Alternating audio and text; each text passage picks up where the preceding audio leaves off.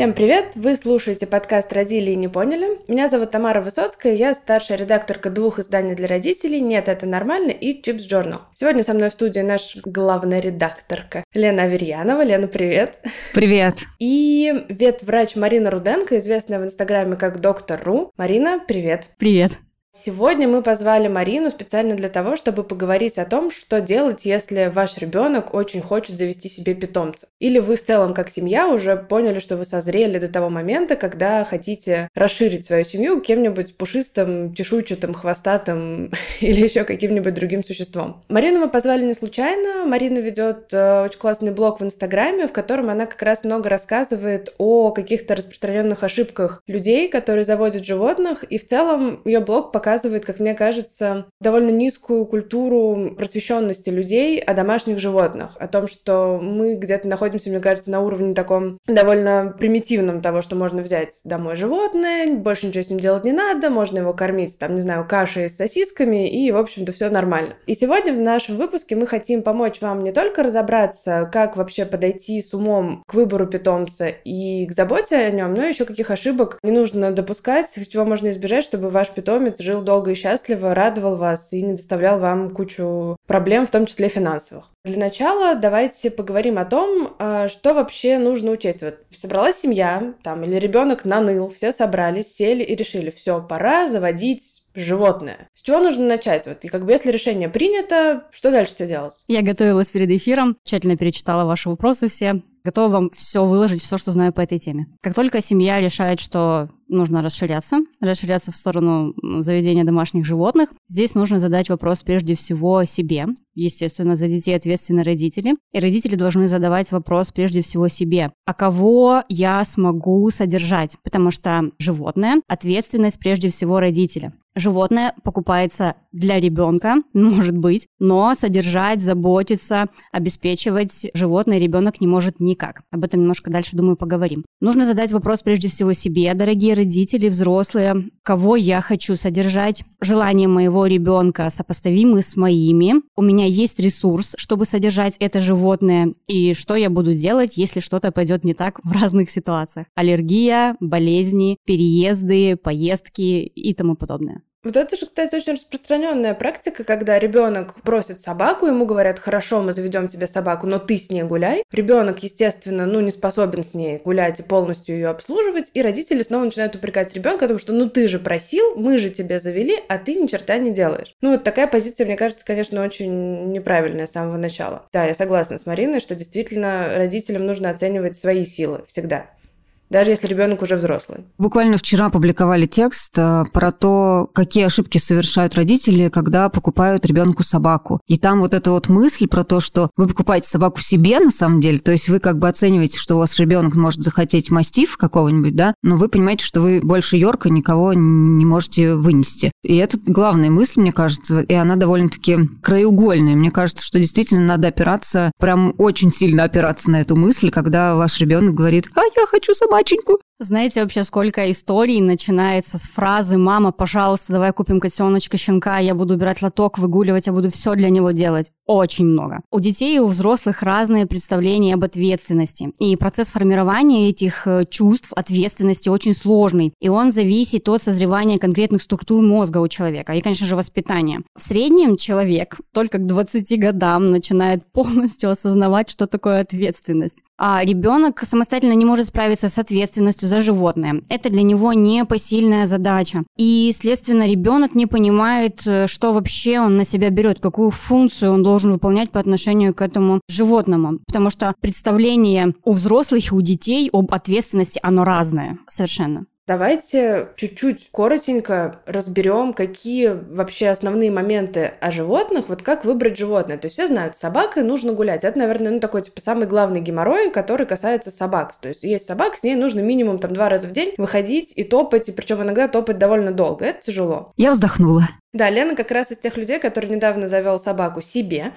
Да, себе. Да, и полностью за нее отвечает. С котами это, наверное, самое это убирать какашки, все, что они оставляют, то, что с собаками как будто бы проще, хотя с собаками тоже надо убирать какашки, дорогие собак-владельцы. С кошками, да, там еще кошки портят э, мебель, не знаю, там писают и так далее, как и собаки, впрочем, тоже.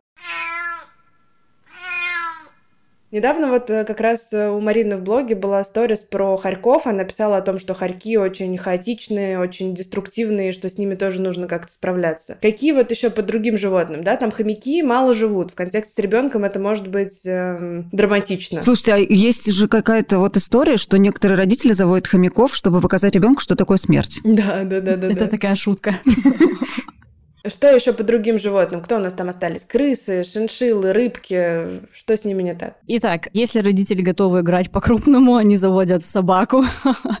Если так как-то не очень, кошку. Наверное, дальше на третьем месте идут какие-нибудь кролики, потому что это в целом не кошка и не собака, гулять не нужно, вроде бы есть какая-то личная жилплощадь, клетка. Дальше идут морские свинки, а потом крысы и хомячки. Но надо, конечно, понимать, что даже покупая хомячка, крысу, нужно учить ребенка взаимодействовать с этим хомячком и крысой, потому что покалеченный хомячок или мертвая крыса – это ответственность родителя, а не ребенка. Это тоже достаточно ресурсозатратный процесс. Родителю нужно научить контролировать и всячески поддерживает ребенка в общении с этим животным. Клетку убирать будет родитель. Если хомячок или крыса заболеет, они, хм, представляете, тоже болеют, хотя они живут, конечно, очень мало. Крысы два года, хомячки два, там морские свинки, кролики побольше. Когда они заболеют, э, животное мучается, ребенок смотрит на все эти мучения, осознает, да, это тоже такой важный элемент воспитания, в том, что животное — это ответственность, нужно уметь брать на себя ответственность. И таких животных помельче казалось бы, дешевых, да, тоже нужно возить к ветеринару, они тоже болеют, и лечение обходится иногда даже ничуть не дешевле, чем кошка и собака. Есть у нас э, такая шутка, что хомячок стоит 100 рублей, прием ветеринара стоит 1000 рублей. Можно десяток купить новых хомячков.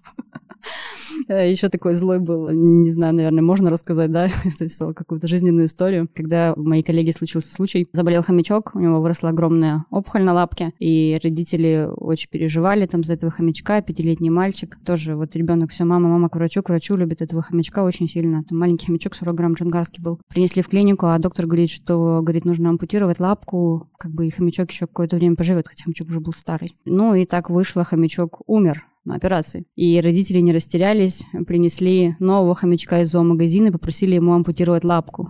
О боже! Это ужасно, да. Чтобы вот так вот подыграть ребенку, конечно же, моя коллега отказалась, и как бы как О, дальше разговор обстоял по поводу смерти, я не знаю. Просто что мы сейчас услышали?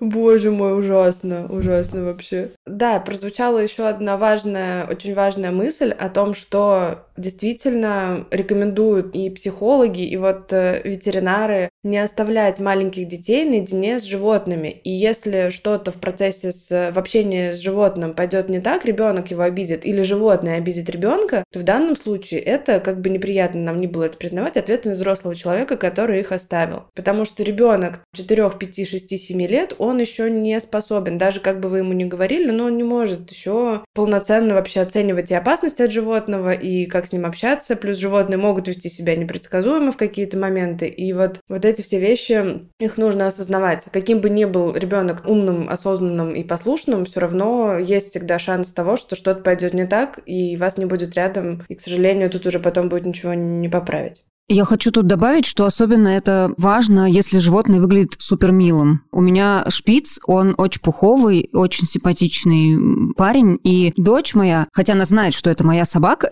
и как бы ей это очень удобно, она говорит, ну это же твоя собака, иди там, занимайся. Но когда она видит, что вот он как-то уютно устроился и лег, она не может удержаться от того, чтобы вот не подойти к нему и не обнять. И я продолжаю каждый день ей говорить, что когда собака отдыхает, его нельзя трогать, он мало ли что ему придет в голову, он может подумать, что ты хочешь его съесть или претендуешь на какую-нибудь его игрушку или лежанку или еще что-нибудь. Каждый день мы это проговариваем. И это действительно большая работа, потому что ну, он реально выглядит очень прикольно. Вывод, покупайте страшненьких.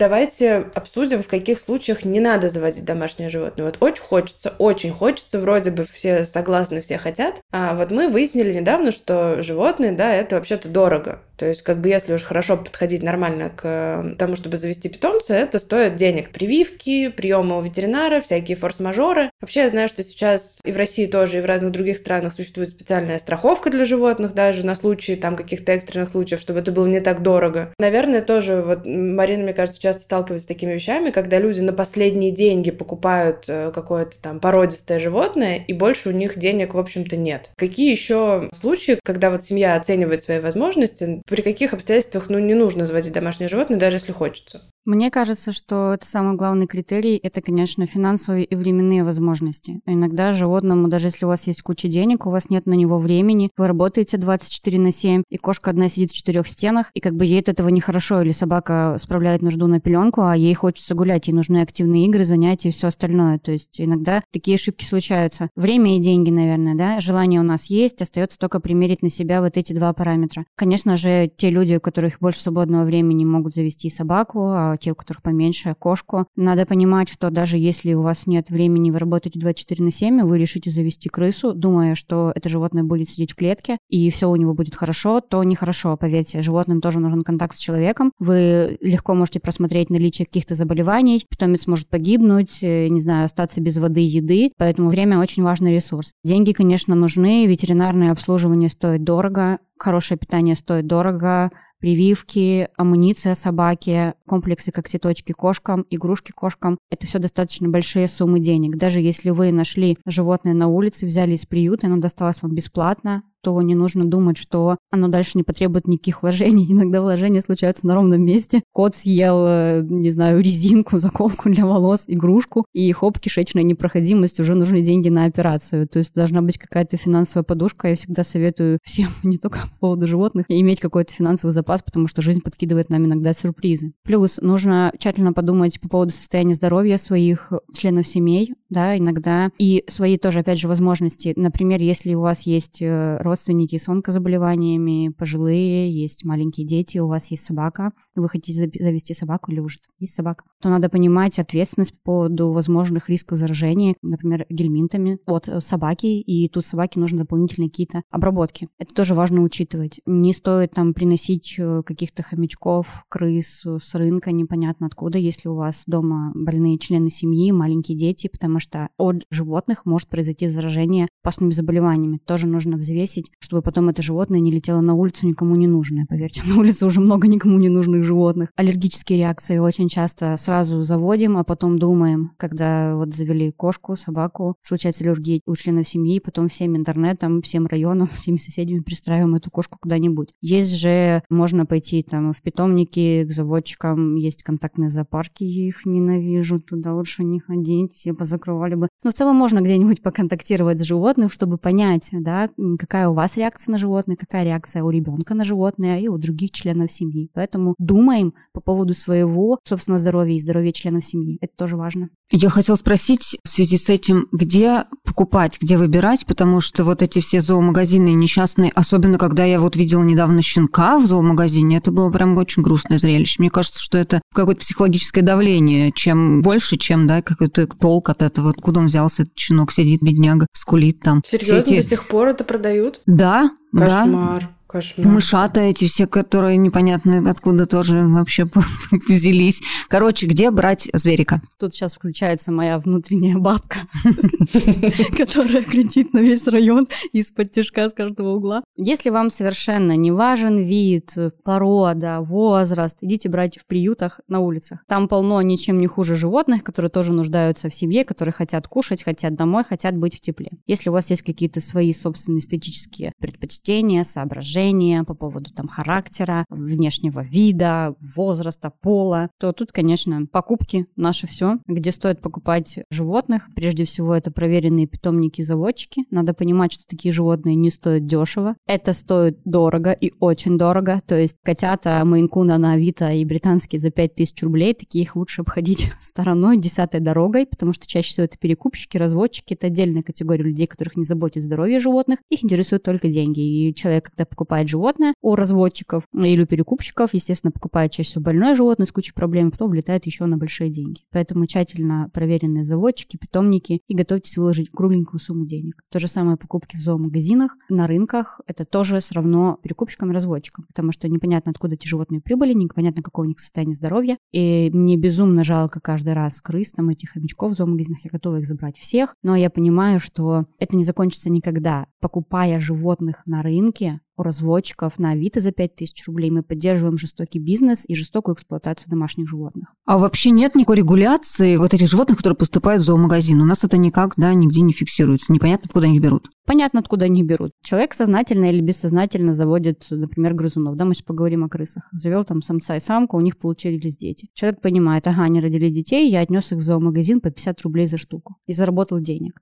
В следующий раз самка снова родила, я снова отнес этих крысат в зоомагазин, мне там снова заплатили деньги. В зоомагазинах их продают уже там по 500, по 300 рублей. А зоомагазин берет прям, да, ему нормально? Зачастую, да, в большинстве случаев зоомагазин с радостью возьмет на реализацию как это бы грустно не звучало. Кошмар. Слушайте, а прозвучала вот э, фраза «проверенные заводчики», вот просто такой тоже прикладной вопрос, а как их проверять? У них есть какие-то документы или какие-то сертификаты, или как вообще можно понять, что перед тобой нормальный человек, а не человек, который там просто в гараже у себя размножает собак неконтролируемо? Да, во-первых, конечно, опытные заводчики, питомники продают своих животных даже через сайт объявлений. Надо сразу понимать, что мы смотрим на цену, плюс у заводчика есть необходимые все документы, которые подтверждают его деятельность. Все животные имеют племенную ценность, у всех есть животных родословная, сертификат котенка, сертификат щенка. Нормальный, адекватный заводчик, когда вы позвоните, пригласит к себе домой, покажет родителя или хотя бы маму, фотографии папы, покажет все необходимые документы на щенка или котенка,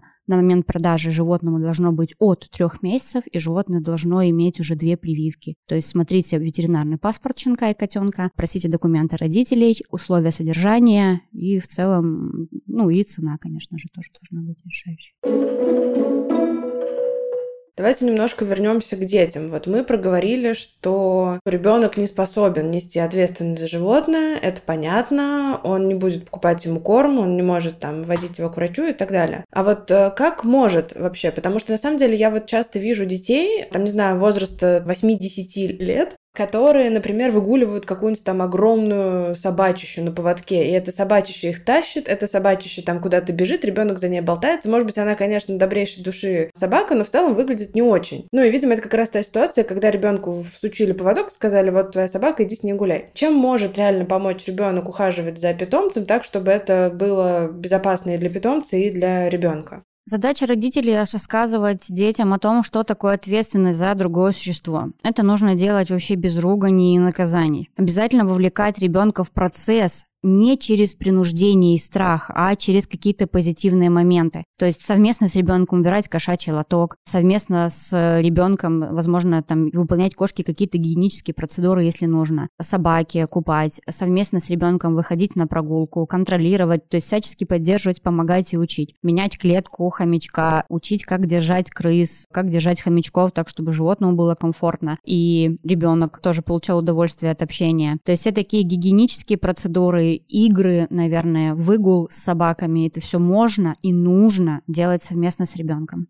Я тут поделюсь своим опытом. Собака хоть и моя, и это как бы отдельно проговорено. Щенка мне подарил муж, я его очень хотела. Но поскольку он как бы все равно член нашей семьи, в семье есть ребенок. Естественно, у нас была вначале проблема, что щенок считал и ребенка тоже щенком, бегал за ней, прыгал, напрыгивал на нее. И это было довольно тяжело. И мы взяли консультацию кинолога, которая к нам пришла и провела с ним довольно много времени, и подсказала, как с этим быть, распределив как бы роли. Понятно, что щенок продолжает считать маленького человека человека к своим ровесникам, да, и вот этим младшим членам стаи, дочке мы выделили отдельное занятие придумывать развивающие игры для щенка, запихивать корм во всякие бумажки, в коробочки, раскладывать по ячейкам от э, коробки из-под яиц. Вот это все, то есть она тоже увлечена вот этой деятельностью, с одной стороны, с другой стороны, она щенку отдала, и он занят коробкой, а не ей. И с другой стороны, они как-то провзаимодействовали. И все счастливы, никто ни за кем не бегает, никого не жрет. Ну, это к тому, что, да, нужно предложить какой-то адекватный способ взаимодействия, в котором все будет хорошо хорошо. Я на самом деле, Лен, зацепилась за то, что ты сказала, что муж подарил тебе собаку. Ну, то есть понятно, что с тобой эта ситуация немножечко другая, да, там и вы это как-то обсуждали, наверное, и планировали. А вот в целом вопрос тоже интересный. Э, животное как подарок. Я вот помню, что в уходящем же, да, году был год крысы, и было очень много статей, я видела на тему того, что не нужно дарить на Новый год крысу людям, потому что, ну, в целом неожиданный подарок питомец, он выглядит мило только, не знаю, где-нибудь в кино, где там вот мужчина приходит и своей девушке дарит щеночка лабрадора маленького в коробочке, она такая, ой, как мило. А на самом-то деле, ну, это же прям беда. Да это подстава, блин, щенок это пипец. Вот, вот, так мало того, что, ну, то есть это ответственность там на ближайшие, не знаю, 12-15, сколько там, 18 лет, вообще-то, а не цветочки, которые ты в вазу поставил и выкинул через неделю. И тоже хочу еще отдельно вот проговорить вот эту тему, вот подарков, когда дарят животных или ребенку. Там мы решили сделать тебе сюрприз, вот тебе хомячок. Вообще, Марин, как ты к этому относишься? Ужасно на самом деле отношусь.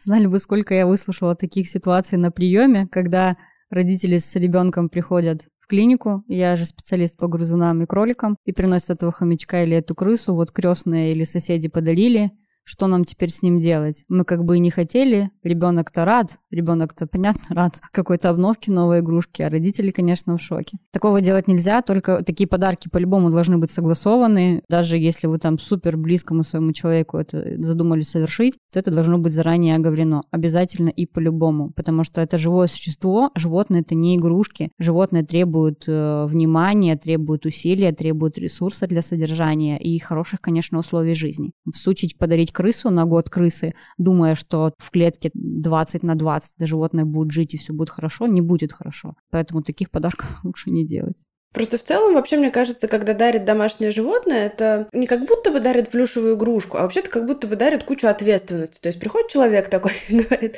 я хочу подарить тебе еще кучу дел, кучу ответственности финансовой твоей и личной, вот, пожалуйста, держи. И такой, о, как мило, спасибо, мне этого так не хватало в жизни. Давайте теперь я буду еще за кого-то отвечать и за кем-то убирать какашки. Слушай, мне кажется, вообще у нас в культуре, к сожалению, ты правильно вначале сказала, что очень, ну вот низкая осведомленность осведомленность о том, что животное – это как бы существо, которое требует той самой упомянутой Мариной ответственности. У нас к животным отношение как к животным. Ну, то есть оно где-то там как к скотине. Вот он где-то там ходит. Сколько людей, вот сейчас, когда я завела собаку, я поняла, сколько людей на самом деле бьют своих животных, не воспитывают их никак, не заботятся об их здоровье. Просто вот реально, ну это же собака, значит, надо дать ему по башке, если он тебя не слушается. Там, или он еще что-нибудь. не понимает, да. Да, он типа же слов не понимает. И вот это вот все, это, конечно, вот прямо очень печально. Мы тут говорим говорим, значит, э, на каждом подкасте про то, что детей бить нельзя, надо теперь, видимо, спускаться в еще большие пучины ада и рассказывать людям, что и животных-то вообще бить тоже нельзя. Ну, это правда, это правда. Сейчас, кстати, еще во многих странах, и, по-моему, в том числе в России были какие-то исследования, за последние два года появилось очень много питомцев, взятых на пике карантина, когда людям стало скучно сидеть дома, и они решили таким образом себя как-то повеселить, там, не знаю, почаще гулять. Вот были во многих странах европейских, где запрещалось выходить на улицу, кроме тех случаев, когда ты гуляешь с собакой, и люди стали набирать собак. Но по факту, да, эти животные были супер востребованы там в период жестких локдаунов, а сейчас сейчас, по сути, люди остались вот этими животными, которых они взяли ситуативно и дальше не знают, что с ними делать, потому что вроде как жизнь потихоньку возвращается, нужно возвращаться в офис, нужно что-то делать, а животные остались, и они не воспитанные, не тренированные, и люди, в принципе, не очень понимают, что с ними делать и, и куда их девать. Поэтому это тоже такой момент, вот этот импульсивное, типа, вот мы сейчас сидим в локдауне две недели, давай возьмем собачку, а как бы что будет потом с тобой через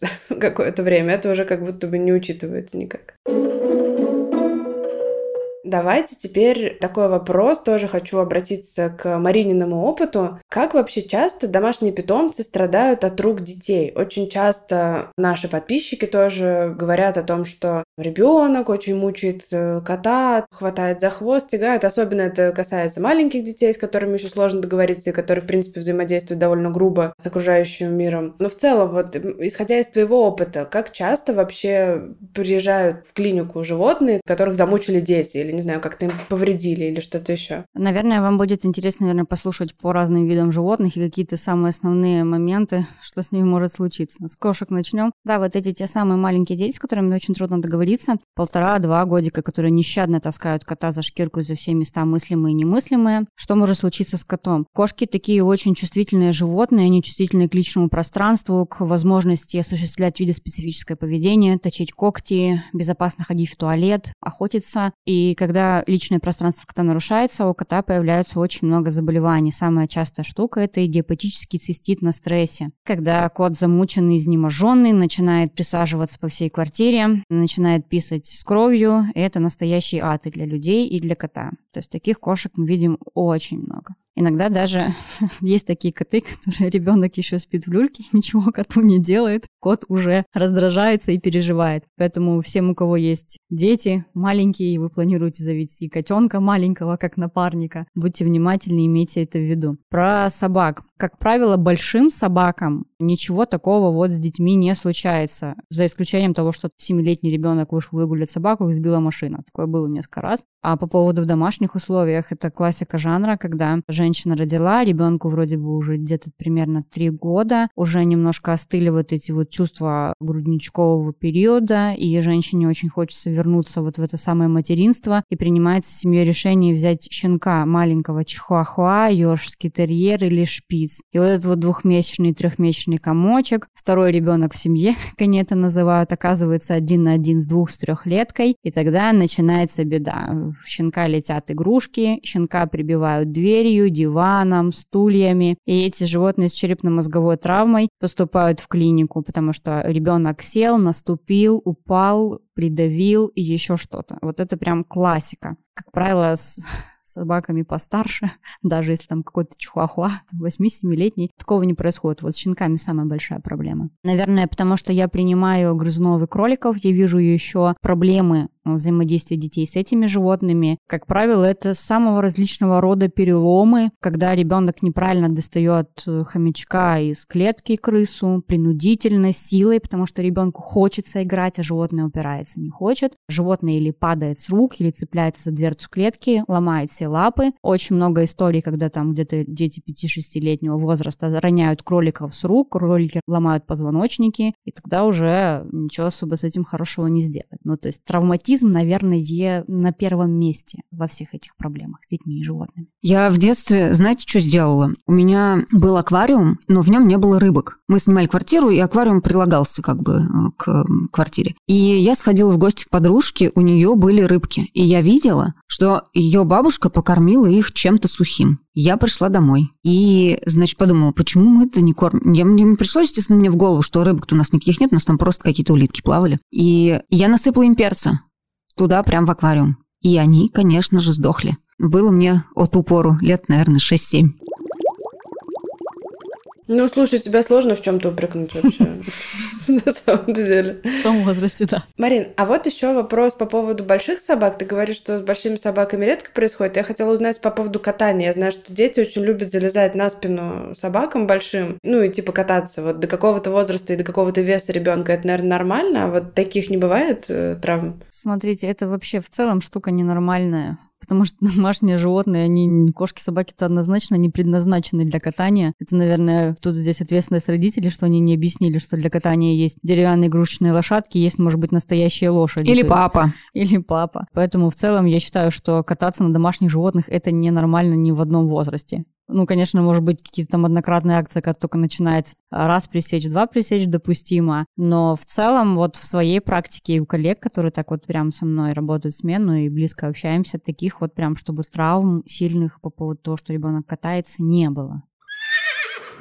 Мы вот обсудили, что нужно учесть, прежде чем завести питомца, и к сожалению, иногда бывают ситуации, когда люди вроде бы все учли, у них есть все возможности и все ресурсы, они берут животное и понимают в какой-то момент, что ну, что-то не идет. Либо у кого-то внезапно открывается аллергия, потому что я знаю, что бывает такое, что там человек ситуативно общается с животным, у него все нормально, а потом он начинает жить, видимо, там накапливается какая-то критическая масса, не знаю, шерсти, слюней, каких-то еще физиологических жидкостей животного в воздухе, и у человека начинается аллергия. Или, например, они поняли, ну, просто что физически, там, психологически они это не тянут, это тяжело. Вот что делать в этой ситуации? У нас неоднократно выходили материалы там вот была одна про кота, да, по-моему, было про собак, о том, что, ну, в целом, вообще отдать животное, если вот у вас совсем беда, труба и все очень плохо, это, ну, нормально. Это нежелательно, это не там ходовое решение, что вы там при первой трудности говорите, ай, все, ой, пошел нахер, как бы мне не надо. Но если вы приняли взвешенное решение и поняли, что по-другому никак, можно отдать, не нужно там мучиться, гробить себя, не знаю, брать кредиты, увольняться с работы или еще что-то и терпеть какие-то ужасные лишения и мучения для того, чтобы просто не оказаться предателем. Как бы вопрос вообще, что делать, если действительно животное не подходит. Тоже вот я помню, что у Марины было много история о том, что люди бросают животных в клинике, привозят на лечение, не забирают. Что делать? И чем себя успокоить? И как двигаться? Что, куда? Прежде всего нужно признаться себе, сказать себе правду, что да, у меня не получилось, да, у меня не вышло, на это есть эти причины. Не нужно врать хотя бы самому себе. Уже когда мы приняли это решение отдать, потому что нам с животным жизни никакой нет, дальше нужно понимать, что в какой-то момент мы взяли ответственность за это животное, поэтому хотя бы желательно, справедливо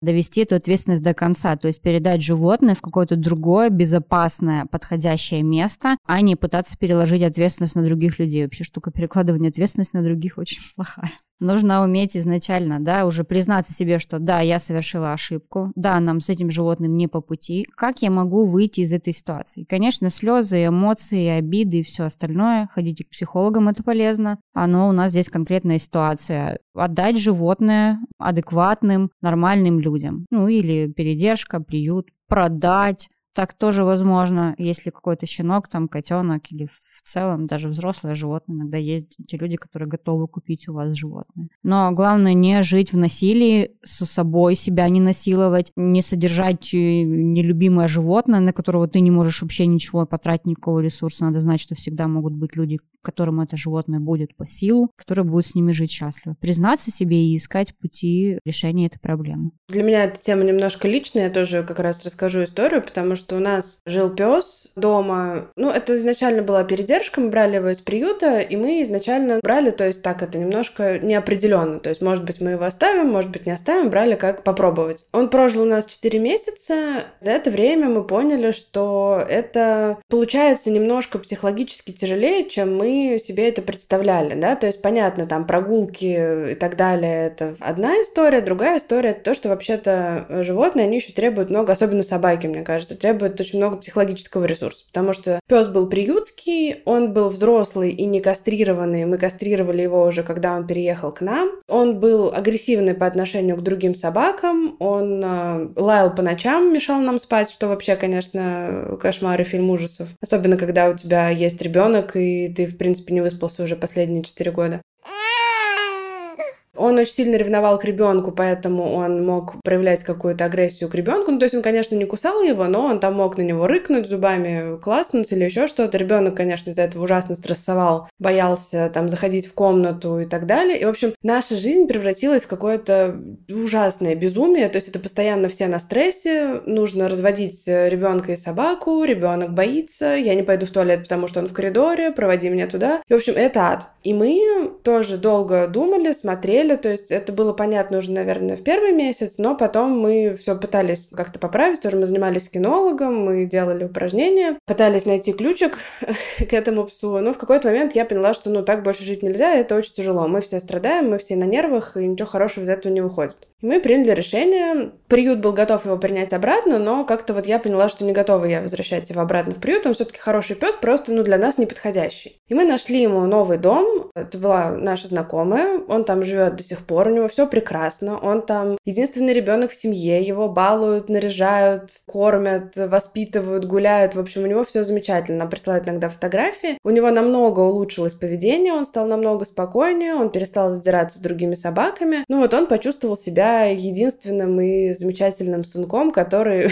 видимо, ну то, чего мы ему, к сожалению, не могли дать, просто, ну, вот, видимо, не, не сжился с ребенком. И мне тогда, на тот момент, я очень много переживала тоже на эту тему, очень долго думала, мне помогла, в частности, книжка «Глазь люби хвали». Там как раз в конце есть э, глава про что делать, если вы поняли, что нужно отдать питомца. И там была очень простая истина о том, что если вы питомца не вывозите в лес и не привязываете его к дереву, а вы реально отдаете его в какие-то хорошие, добрые руки, то, в принципе-то, ничего плохого вы не делаете. Потому что, когда питомец живет с вами и все страдают, от этого никому не хорошо. А если вы нашли ему новый дом, где ему хорошо, то вы, ну, молодец, вы же не усыпили его, не выкинули его, просто нашли ему новый дом, где всем стало хорошо, его хозяевам и питомцу. Каждый раз у нас возникают огромные срач на тему того, что, ну, конечно, а если с ребенком вам будет тяжело, вы тоже выкинете. Людям очень сложно принять вот эту мысль, И мне кажется, что ее нужно немножечко нормализовать. Не ту мысль, что как только что-то идет не так, избавляйтесь от животного, а в том случае, что это крайняя, конечно, мера, но если вы поняли, что она вам необходима, ну, значит, она вам необходима. Это не делает вас злодеем, негодяем, живодером и так далее. А вот эти все истории, Марин, про принесение животного в клинику на усыпление молодого животного, почему они так делают? Насколько это вообще нормально в практике клиники? И что происходит с этим животным на самом деле? Можно ли его каким-то образом спасти? Занимается ли этим клиника, в частности, твоя? Это вообще ужасная ситуация, когда приносят молодое животное на усыпление.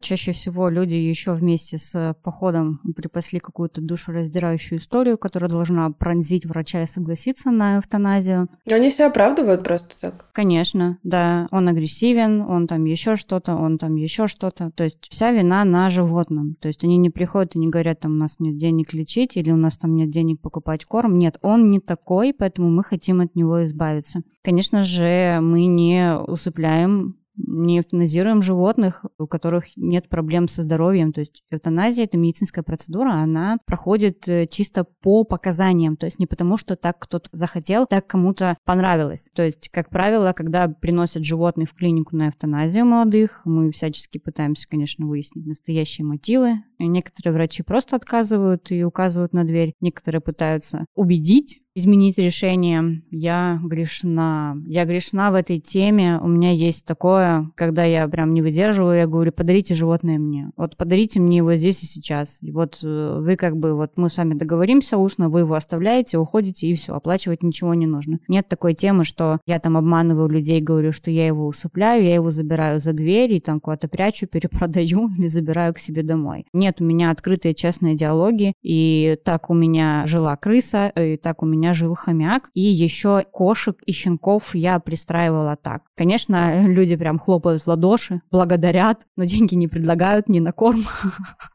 ни на пристройство, ни на амуницию. Они все хлопают в ладоши, их такая проблема решилась сразу, да, они вроде бы и не убийцы, не убили животные, тут еще врач взял на себя ответственность, короче, все, до свидания, доктор, класс, спасибо. Когда получается так, что врач берет на себя ответственность за животное, которое хотели усыпить, то тогда, естественно, начинается долгий путь пристройства, то есть он или идет жить к ветврачу, такая есть шутка между ветеринарами, как у нас появляются животные, так и появляются чаще всего. Или уже идет пристройство там каким-то знакомым, друзьям, пабликам. Я через блог э, часто пристраиваю животных и коллег, и тех, которых просто приносят в ветеринарную клинику в коробках и в переносках. Это вообще отдельная история. Усыпить хомяка, это, конечно, сейчас была какая-то шокирующая информация вообще для меня. Не потерпеть, что ли, пару месяцев там?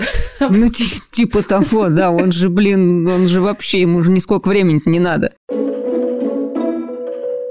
В заключение очень коротко я хочу поднять просто два ветеринарных вопроса, потому что эти темы вроде как не про детей, но они нам близки. Марина, вот кошек же тоже нужно делать прививки, правда? Сто процентов. Надо. Давайте мы эту тему закроем. Даже кошек, которые не ходят на улицу, тоже им нужно делать прививки. И второй вопрос — это репродуктивное давление на несчастных животных, которых э, хозяева отказываются кастрировать или Он же мужик, как я его? Да, как? боже мой, когда я узнала, это, это просто был капец, что люди там... Я видела видела у одной блогерши, когда она собиралась кастрировать собаку, ей писали, вы что? Он же потом не будет себя там чувствовать полноценным. И как так? Я чуть с ума не сошла вообще серьезно. То есть люди на полном серьезе? Как обычно, Лена, ее охерительная история. У меня, короче, есть знакомая бабуля, у нее была кошка. Ее звали кажется, Дуся. И вот, значит, она ее в какой-то момент стерилизовала. Они живут в деревне, и, конечно, кошка Дуся приносила ей котят там с завидной регулярностью. И, в общем, она ее стерилизовала, и кошка Дуся пошла гулять, ее сбила машина. И у бабули произошла как бы такая логическая цепочка, что когда ты кастрируешь животное, животное погибает от рук каких-нибудь злодеев на дороге. И потом она завела Дусю номер два, приблизительно такой же расцветки, такой же комплекции и такой же тяги к репродукции инфекции. И вот, значит, эта Дуся продолжала носить котят, но бабуля отказывается ее стерилизовать, потому что стерилизация – это проклятие. Понимаете? Если вы стерилизуете кошку, то тогда ее сбивает машина. Ну, слушай, ну это же как с женщинами. Когда женщина рожает и сидит с детьми, она как бы при деле. А как только мы разрешим женщине свободно себя выражать и, значит, пользоваться противозачаточными средствами, то неизвестно, что с ним может произойти? Машин собьет. Да. Такой мем, гуляет по интернету, может быть, видели, нет? Народная мудрость гласит, если кастрируешь кошку, сама никогда не родишь ребенка. О, С таким логикой ветеринары как размножаются почкованием. Мы кастрируем животных десятками просто каждый день. И в целом я знаю ветеринаров, у которых есть дети. Вот этих всяких мечат тоже можно кастрировать. Можно кастрировать всех, у кого есть репродуктивная система. Класс! Теоретически.